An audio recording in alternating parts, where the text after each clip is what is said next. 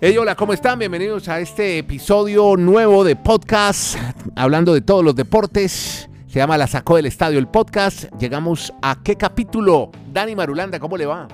¿Qué tal Andrés? Abrazos para todos. 825 capítulos de La Sacó del Estadio Podcast. Perfecto, señor. Y hoy tenemos muchas historias para contar sobre deportes, ligas americanas, todos los deportes. Por ejemplo, el señor Kenny Garay se nos viene con la historia de un anillo.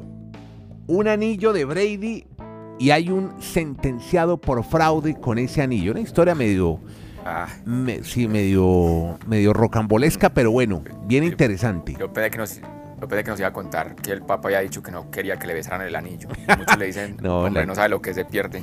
No, no, un señor que estaba comercializando, dice que a nombre de la familia Brady, pero esperemos que sea Kenny el que nos cuente la historia más adelante desde Bristol, Connecticut. También estaremos hablando de los Commanders y de la famosa historia de Robinson, su jugador que fue asaltado para robarle el carro. Se lo iban a robar en Washington y bueno, parece que ya, eh, por lo menos ya está bien el de, de salud, se ha logrado recuperar, pero igual recibió un disparo en medio de la refriega con los asaltantes, como pareciera que estuviera hablando de cualquiera de los países nuestros, ¿no? Pero pasó en Washington, en los Estados Unidos, para que Garay me diga, es que aquí también pasa eso, lo mismo que pasa en Chile y en Colombia. Hablemos también de Aaron Judge, que llegó el juez en su tierra, en California, jugando contra los Angelinos, a pesar de que los Yankees perdieron. Y Aaron Judge ha llegado entonces en California, en su tierra, a pesar de que su equipo perdió en la costa oeste, los Yankees de Nueva York. Perdieron, pero él logró conectar su jonrón número 50. Hablemos también eh, con Dani Marulanda. Tenemos historias más adelante para contarles de Albert Pujols, que la volvió a sacar del estadio. Y ya les contamos en qué va el récord del dominicano.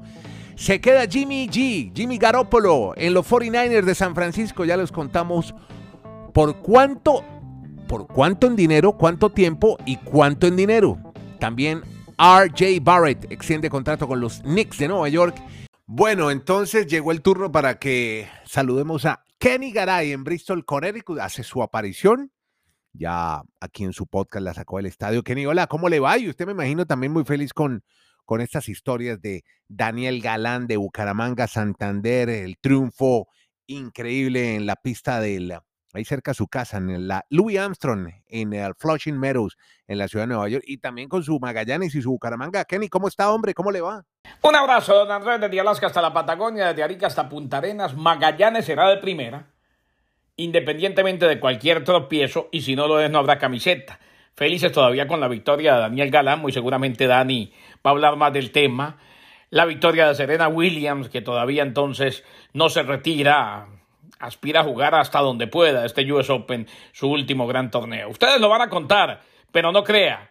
Yo me levanté con la camiseta amarilla del Bucaramanga porque Daniel Galán nos representa a todos los santandereanos. Estamos felices, emocionados con un galán, un galán que como dice el portal de tenis español Punto de Break enamoró a Nueva York. Daniel Galán embrujó a Sisipas, estoy leyendo un diario español, bajo la noche neoyorquina y le propina una de las derrotas más duras de la temporada, el mejor triunfo histórico del colombiano. Y hoy vamos a hablar mucho de tenis, Dani Marulanda. Eh, eh, vamos en orden cronológico también para contar cómo ha estado la jornada de hoy, pero sobre todo destacar esto de Daniel Galán que le ha ganado al número 5 del mundo y ahora sí en forma... Empecemos hablando de tenis, aprovechando que no ha llegado Kenny Galán. Ya se reporta Kenny, pero cuéntenos eso de Galán. Inmenso. Dani, ¿cómo le va? Ahora sí en forma. Así es, señor. Abrazos para usted, Andrés, para Kenneth, para todos nuestros oyentes de La Sacó del Estadio Podcast. Es histórico. Hasta el momento la carrera de Galán es muy joven, pero es que eso no es solo histórico para él, eso es histórico para el tenis de Colombia. Nunca un tenista de este país había ganado a un top 5 en un torneo de Grand Slam Sí. desde que comentamos la, la era abierta, o sea, la era open, la era por- profesional. Sí. Porque sí, por ejemplo, saldrán los más buscadores de datos. Sí. y nos dirán Lo Iván Molina, ¿no? Orantes. los 70 con. Manolo Orantes. Exacto, en el, que- exacto, en el 75 un señor Orantes español. pues, Con el Artur tres del también jugó Molina y le ganó. Eh, Artur Ashe, como se llama el estadio. en, Mm. en, en Irán, en un torneo, imagínense, jugaban en Teherán, cuando era Claro. el número 3 del mundo. Pero en Grand Slam, en esta era abierta, pues es la primera vez que un colombiano logra ganar a un top 5. Tsitsipas es, Sí. era la siembra 4 del torneo y actualmente el número 5 del mundo para Daniel Galán, que se vio brillante. O sea, cada golpe era más espectacular en la noche anterior de, de, Daniel Galán y yo creo que esto lo va a centrar mucho más en su carrera, de tantas críticas que ha sufrido por el manejo del entrenador, por el tema de la alimentación, que si era muy dejado, que no, en fin, tantas cosas que le han dicho, pues ayer muy tranquilo, muy pausado, demostró el talento que tiene y por qué no ilusionarse en ganarle incluso a Thompson, que es un jugador que está fuera del top 100 y a ver si sigue avanzando en su primera participación en un cuadro principal del US Open, o sea, está debutando en el cuadro principal en su carrera del US Open. Bueno, Sisipas dijo al final, Galán jugó como un clase mundial y yo como un amateur. Y él quería llegar al número uno si lograba ganar este torneo. Estaba muy ilusionado Sisipas. Pero bien, bien lo de Daniel Galán, que sí, lo que usted ha dicho, ha hecho, los cambios que aquí habíamos comentado hace algunos episodios. Eh, que no estuviera más con el papá, que es un tipo muy querido, gran profesor de tenis, un sabio completo, que estaba ayer acompañando con su esposa, los papás de Daniel estaban en la tribuna, al lado de Ricardo Sánchez, el español contratado con Colsanitas, y solamente Colsanitas dijo, mire, usted tiene talento, pero vamos a llevarlo con un tipo que ya conoce el circuito, un viejo zorro como Ricardo Sánchez, que ha cambiado mucho su estilo y su forma de jugar. Así que qué bien todos estos cambios que ha venido eh, es que no tenía ni, ni, ropa deportiva, ya por lo menos ya, es que, ¿te acordás que antes jugaba con unos tenis de una marca y con una cachucha de otra? O sea, era, sí, un poco desprolijo, como dirían los argentinos, para jugar con un talento, porque sí que lo tiene este muchacho, Daniel Galán. Este es el podcast. La sacó del estadio. Bueno, y también otra colombiana, Camila Osorio, que se ha destacado, que llega a segunda ronda, justamente mientras usted oiga este episodio, seguramente en la mañana, ya más tardecito estarán jugando Camila Osorio su segundo partido, segunda ronda en el Abierto de los Estados Unidos. Así es, otro torneo consecutivo para María Camila pasando la primera ronda del US Open. Eso es muy importante para seguir afianzando su confianza. Ya no está con Ricardo Sánchez, a quien usted nos acaba de reseñar esta hora con Galán, pues por todo el trabajo que tienen en Colsanitas. Sí. Pero bueno, es, es otro bueno debut interesante para María Camila, derrotar a una top 100, Ana Lynn la Ana Lila norteamericana, la estadounidense, que en el momento era 66 del ranking de la WTA.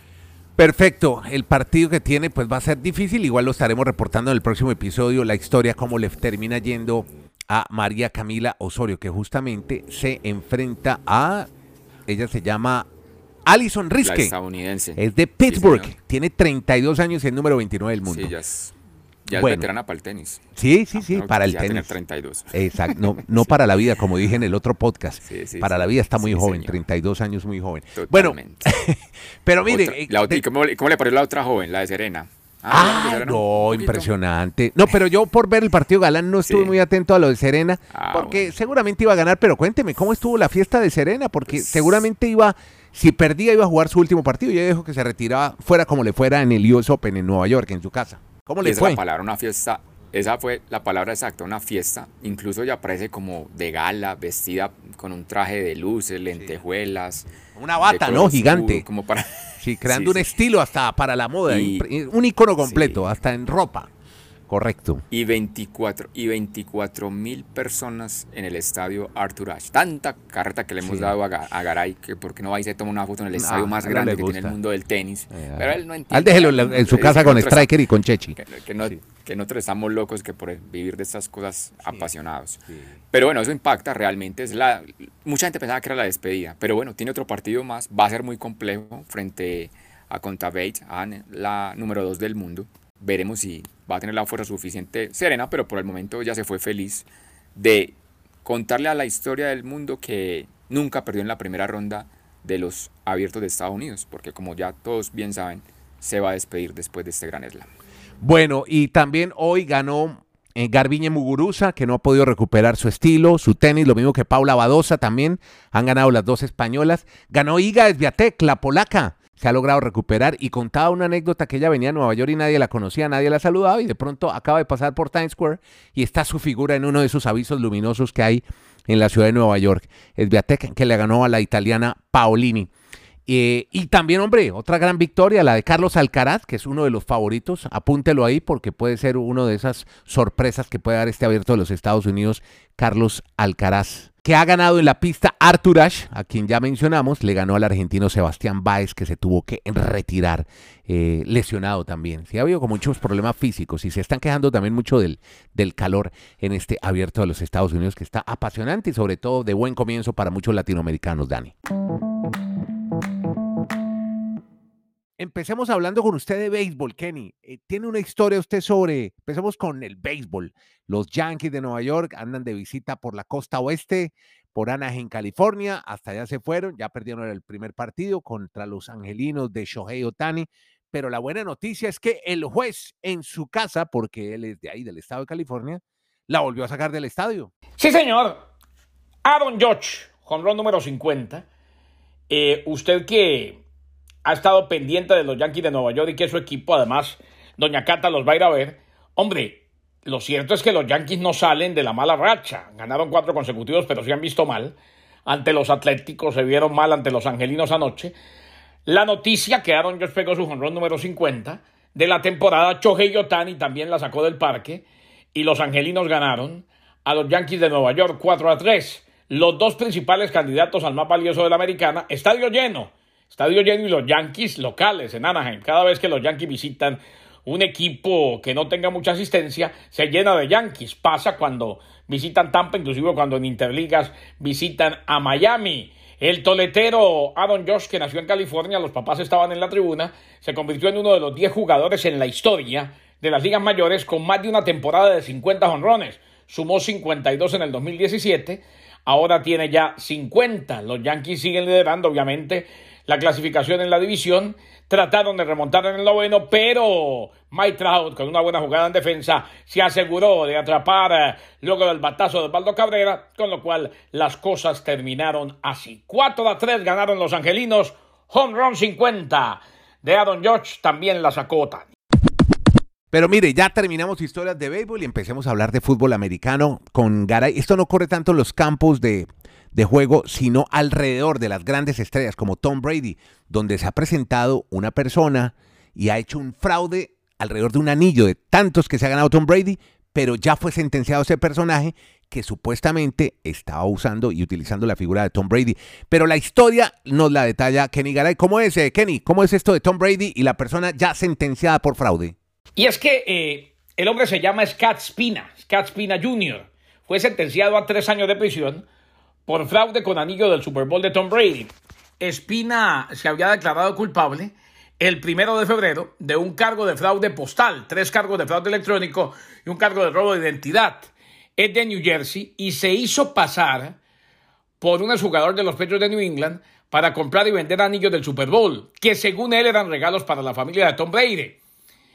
Scott Espina Jr. de Roseland sentenciado entonces a tres años en cárcel federal. En el 2017 Espina compró un anillo de campeonato del Super Bowl 2016 de los Patriots a un jugador de New England, un jugador que luego dejó el equipo.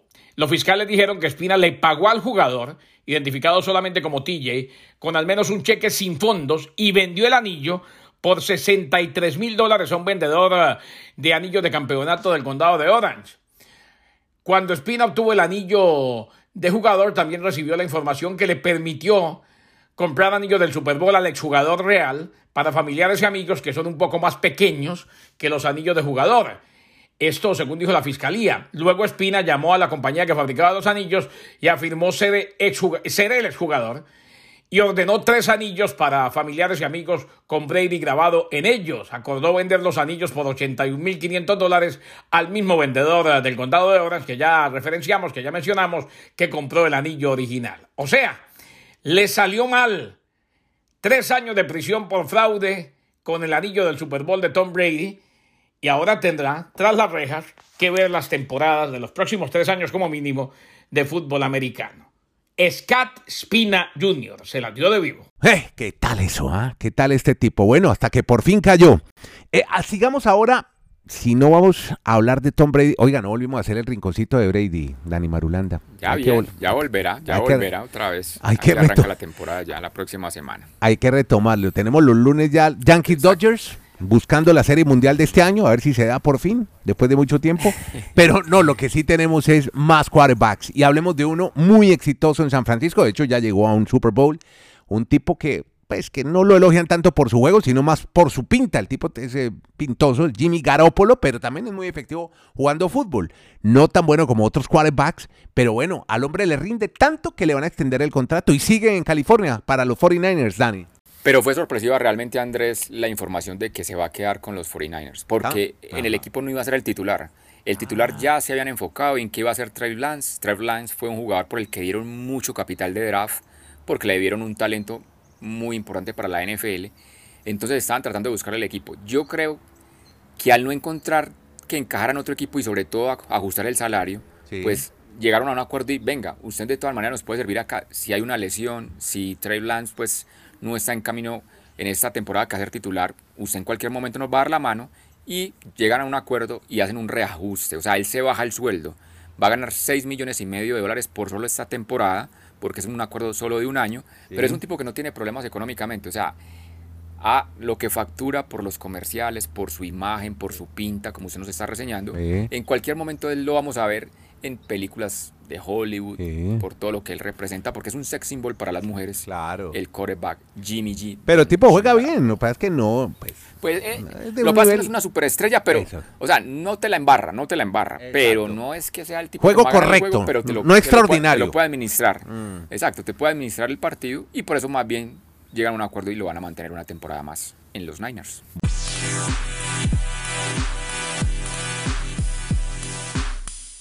Bueno, y yo sigo y seguimos con Kenny ahora contando la historia de Robinson, aquel famoso futbolista que fue asaltado para que, casi, mejor dicho, le iban a robar su vehículo, lo asaltaron, hubo balacera, hubo disparos, pero afortunadamente Robinson se ha logrado recuperar, Kenny. Y le seguimos los pasos, Andrés y Dani, a Brian Robinson, el corredor eh, de los Commanders de Washington. Primero que todo, la muy buena noticia, y la dimos acá, es que su vida no corre peligro y no descartan los Commanders de Washington que pueda jugar esta temporada. Informó Ron Rivera que el equipo va a determinar si colocan a Robinson en la lista de lesionados no relacionados con el fútbol americano.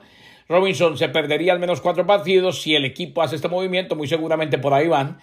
Ron Rivera, que estuvo en un grupo en el que estaban incluidos los copropietarios Dan y Tania Snyder, así como algunos jugadores que visitaron a Robinson el fin de semana, herido en un robo a mano armada, recordemos.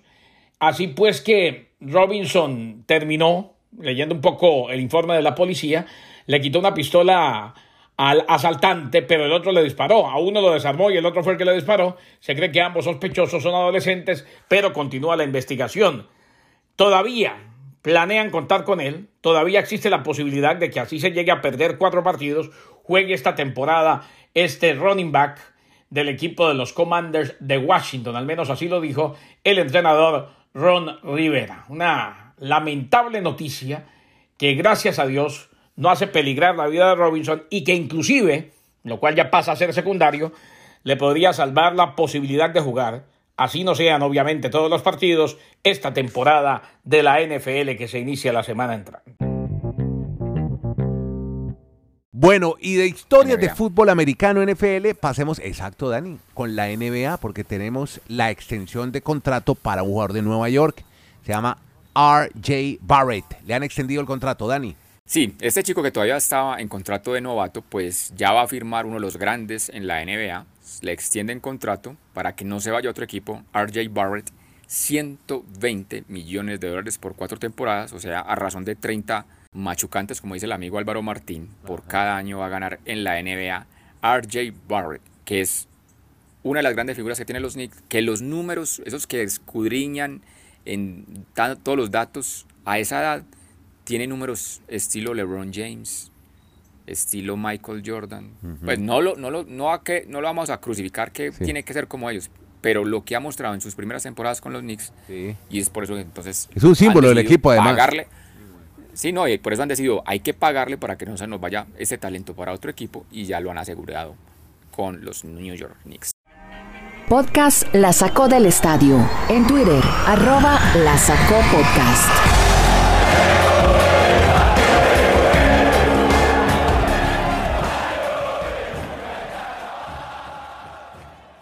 Y la última historia con el golf, porque hoy desde temprano ya la radio, los informes deportivos empezaron a hablar del manager de Joaquín Niman. Dijo, es inminente la llegada de Joaquín Niman al LIV, a este torneo que han creado los árabes, el 54. Así que un chileno muy joven da el salto y se va de la PGA y ahora entra al torneo LIV, que tendrá la misma difusión y la misma trascendencia si no está en el PGA. No lo sabemos, vamos a esperar. Por lo menos dinero hay y mucho. Pues ese era como que el peor secreto guardado, porque todo lo intuían en Chile, se sabía que apenas terminaba el último torneo de la FedEx Cup, esa iba a ser la noticia sobre todo para los chilenos. El paso de Joaquín Niman al Tour de los Árabes, al Tour 54, con la particularidad que va a ser el más joven, es que Joaquín no tiene sino 23 años de edad, va a gustar 24. Y si empezamos a mirar ya, Andrés, los jugadores que han cambiado de, de liga, podemos, o de torneo, podemos mencionar que ya es prácticamente un 25% del, del top 100 del mundo que se han ido al Tour 54 y por eso entonces ya la PGA ha planeado que va a tener 20 torneos donde van a aumentar el, el, valor de ganancias para los golfistas e incluso usted nos tiene también informaciones de que van a tratar de jugar hasta torneos nocturnos para sí. que me imagino se venda en televisión un horario estelar prime time y, y, tengan otra manera de generar más dinero, más entradas para que los golfistas no opten por irse en al Tour de los Árabes. Mire, sobre eso quiero contarle que lo que van a hacer Rory McIlroy y Tiger Woods es la Liga del Golf, The Golf League, una iniciativa impulsada por la PGA para darle más dinamismo, más atractivo al golf, un poco para traerlo a las, de lo que tanto hemos hablado en este podcast, a las nuevas audiencias. Y mmm, tiene que ver con que va a haber competiciones con seis equipos de tres jugadores PGA que competirán por partidos de dos horas, dos horas, y que se van a realizar durante 15 semanas del año siempre los lunes en la noche. De esta forma se atraen más espectadores, se acerca el deporte a la tecnología de punta. De hecho, uno de los elementos más llamativos es que se va a desarrollar en escenarios más pequeños, con grandes tribunas, muchas pantallas gigantes, una imagen muy contraria a las postales que actualmente tiene el golf. Así que es otra de las atractivos de las iniciativas que tiene la PGA para competir contra la Leaf Golf, pero parece que esto no convenció mucho a Joaquín Niman y se dejó seducir por los petrodólares. Sí. Pero es una decisión muy dura para la PGA que un tipo tan joven pues decida no hacer parte de ellos y se vaya para el billete de los árabes. Es un golpe total a la PGA, ¿no? Que se les vaya a Joaquín Niman. Bueno, pues me parece que sí, por lo menos es el deportista chileno, hoy figura así, que más millones ha recaudado en su carrera. Además, que se habla de casi 100 millones de dólares por su traspaso. ¿Cómo le parece? Va a debutar ya en Boston este viernes, amigo. Así es, rapidito, mm, sí, señor. Ya. Y él, ahí se, suma, él se suma a los mexicanos. O sea, realmente habían seis latinos durante toda la temporada. Ya la mitad se fueron. Los dos mexicanos, este chileno, no queda sino Muñoz, Vegas y Grillo el argentino. Vamos a ver si a ellos también les coquetean o si se van a seguir eh, firmes a la pasión que les ha generado a ellos en su vida la PGA. Dígame, ¿usted puede creer que Niman, aquí estoy viendo un registro de deportistas chilenos en la historia que más dinero han ganado, mm, y ya Niman sí. con esa edad tan joven y con tan poco tiempo, ya es el que más dinero ha ganado en la historia. Por encima de Marcelo Ríos, no, de Ríos Fernando de González. Los tenistas. Fernando González sí, alcanzó a ganar 9, es que... 8 millones de dólares. Ah, Ríos, ah, el no, chino, ganan... 9 millones. Y este ya ha cosechado ganancias de 14 millones de dólares, casi 15. Eso ¿Mm? Con razón será cuando estábamos en Miami que el dólar no llegaba a los dos mil pesos. En cambio ahora, claro, ya, no, ya es otro no, mundo. No, no, impresionante las cifras que se están moviendo. Bueno, pues Dani, llegamos al cierre de este podcast. Ya la sacó usted del estadio, lo mismo que Kenny Garay. A usted muchas gracias también por oír este podcast en su plataforma favorita, por oírlo y compartirlo. Muchas gracias a todos.